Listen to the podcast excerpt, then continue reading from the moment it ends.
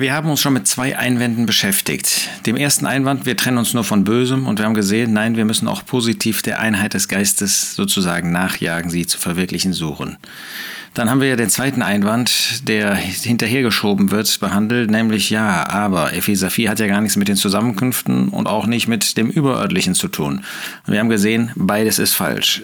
Epheser 4 schließt natürlich die Zusammenkünfte ein, auch wenn es nicht das Hauptthema dort ist.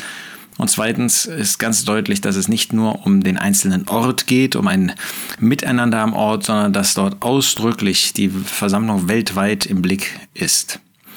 Das führt jetzt zu einem dritten Einwand, den ich gerne behandeln möchte. Ähm, da wird gesagt, wir können nicht einfach so weitermachen. Schau dir doch mal an, was aus dem äh, geworden ist, was wir in unseren Händen hatten. Ja, wenn du, wenn ihr sagt, wir müssen die Einheit des Geistes bewahren, wir müssen uns vom Bösen trennen, schau doch mal an, wo das hingekommen ist.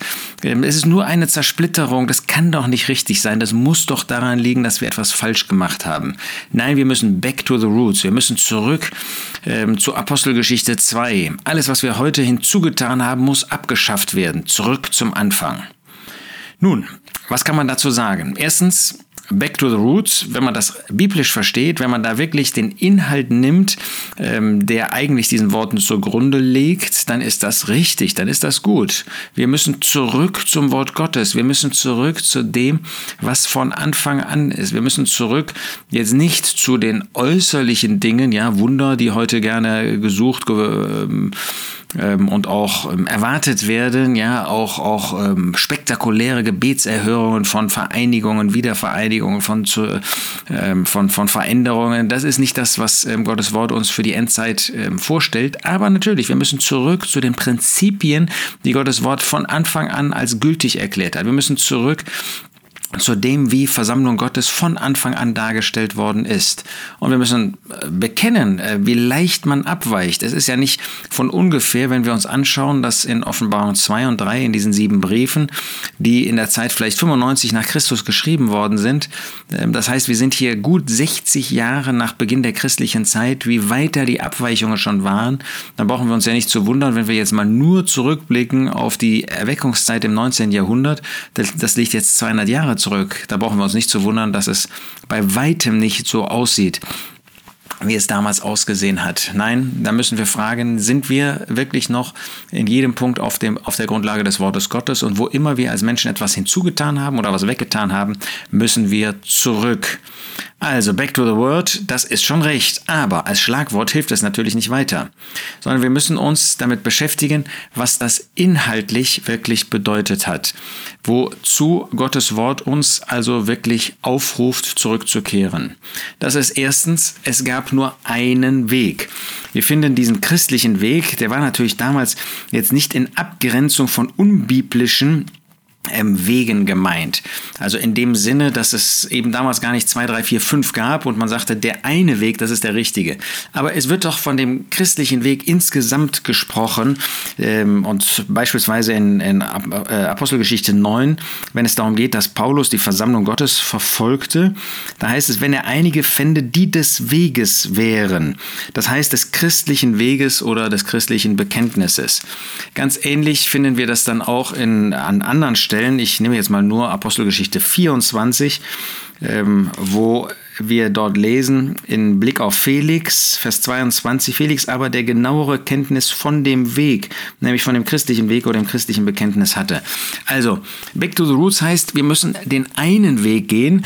Dieser eine Weg ist natürlich nicht mit allen Gläubigen, leider nicht. Das wäre ja wünschenswert, das wäre schön, aber ist es leider nicht, weil viele Gläubige gar nicht wollen, weil sie ähm, auch im Ungehorsam gegenüber Gottes Wort leben und bleiben wollen, weil sie gar nicht diesen Weg beschreiten wollen. Aber wo eben möglich, diesen einen Weg, das heißt der Weg, der auf der Grundlage der Schrift, der Weg, der nach Gottes Wort, nach dem Neuen Testament der christliche Weg ist, wo man dem Wort Gottes gehorsam sein möchte. Das heißt zweitens, dass wir uns natürlich, wenn wir back to the roots, back to the word gehen wollen, äh, vom Bösen absondern müssen. Ja, von allen schriftwidrigen Grundsätzen und vom Bösen als einem moralischen oder lehrmäßigen Zustand. Wir haben uns beschäftigt mit 1. Korinther 5. Man muss das ausschließen. Man kann doch unmöglich, wenn jemand ausgeschlossen worden ist an einem Ort wegen, ähm, sagen wir mal, äh, böser Moral, ähm, Hurerei und so weiter, dann können wir doch nicht sagen, ja, aber ähm, die sind ja gar nicht bereit, den wieder aufzunehmen, also nehmen wir den auf. Ähm, das, das macht ganz deutlich, das ist böse. Das ist eben keine, das wäre keine Absonderung von Bösen. Doch wir sollen uns absondern, auch von lehrmäßig Bösem, Galater 5, dem Sauerteig. Wir müssen uns absondern, sagt Gottes Wort ausdrücklich, von Gefäßen zur Unehre, 2 Timotheus 2. Wir müssen uns absondern, wir müssen uns trennen von solchen, die nicht die Lehre des Christus bringen, 2. Johannes. Also die Absonderung vom Bösen, das ist back to the roots. Drittens, die Einheit des Geistes sollen wir bewahren. Sie wurde verwirklicht am Anfang und nicht nur der eine Leib gesehen, obwohl damals ja, zu der Zeit, wo das geschrieben wurde, tatsächlich alle Gläubigen noch beisammen waren. Da gab es nicht zwei, drei, fünf, zehn, tausend Millionen verschiedene Wege, da gab es nur einen. Und trotzdem macht der Geist Gottes da schon den Unterschied, Einheit des Geistes bewahren und der eine Leib.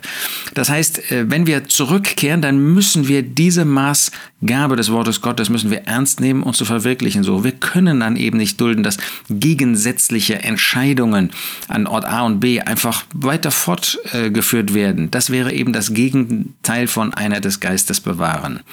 Ähm, dazu gehört auch, das haben wir äh, gesehen, dass man nach 2 Timotheus 2, Vers 22 eben mit einem reinen, mit einem aufrichtigen Herz kommen muss. Und viertens, letztlich und das ist am Ende auch ein übergeordneter Punkt, hat das gesamte Wort Gottes Gültigkeit und natürlich auch am Tisch des Herrn. Der Tisch des Herrn ist ja nicht nur, dass wir jetzt ein, zwei, drei Verse gültig machen oder für gültig erklären, sondern das, was über den Tisch des Herrn 1. Korinther 10, Vers 14 bis 22 uns vorgestellt wird, ähm, das bedeutet doch, dass wir dem Herrn gehorsam sind und deshalb sein gesamtes Wort als gültig und als maßgebend für uns anerkennen. Es geht also nicht um Gefühle. Es geht nicht um menschliche Meinungen, sondern es geht darum, dass wir wirklich zurückkehren zu dem, was von Anfang ist. Das ist sein Wort und das, was in seinem Wort über die Versammlung Gottes gesagt wird, das von Anfang an, sprich von der christlichen Zeit, Angültigkeit hat. Wir kehren also nicht zurück zu, mag es noch so beeindruckend gewesen sein, einem Zustand und Belehrungen, ähm, die äh, in der Erweckungszeit ähm, ähm, vorgestellt worden sind, sondern wir gehen zu diesen Belehrungen deshalb zurück, weil sie die Belehrungen Auslegung des Wortes Gottes von Anfang an waren.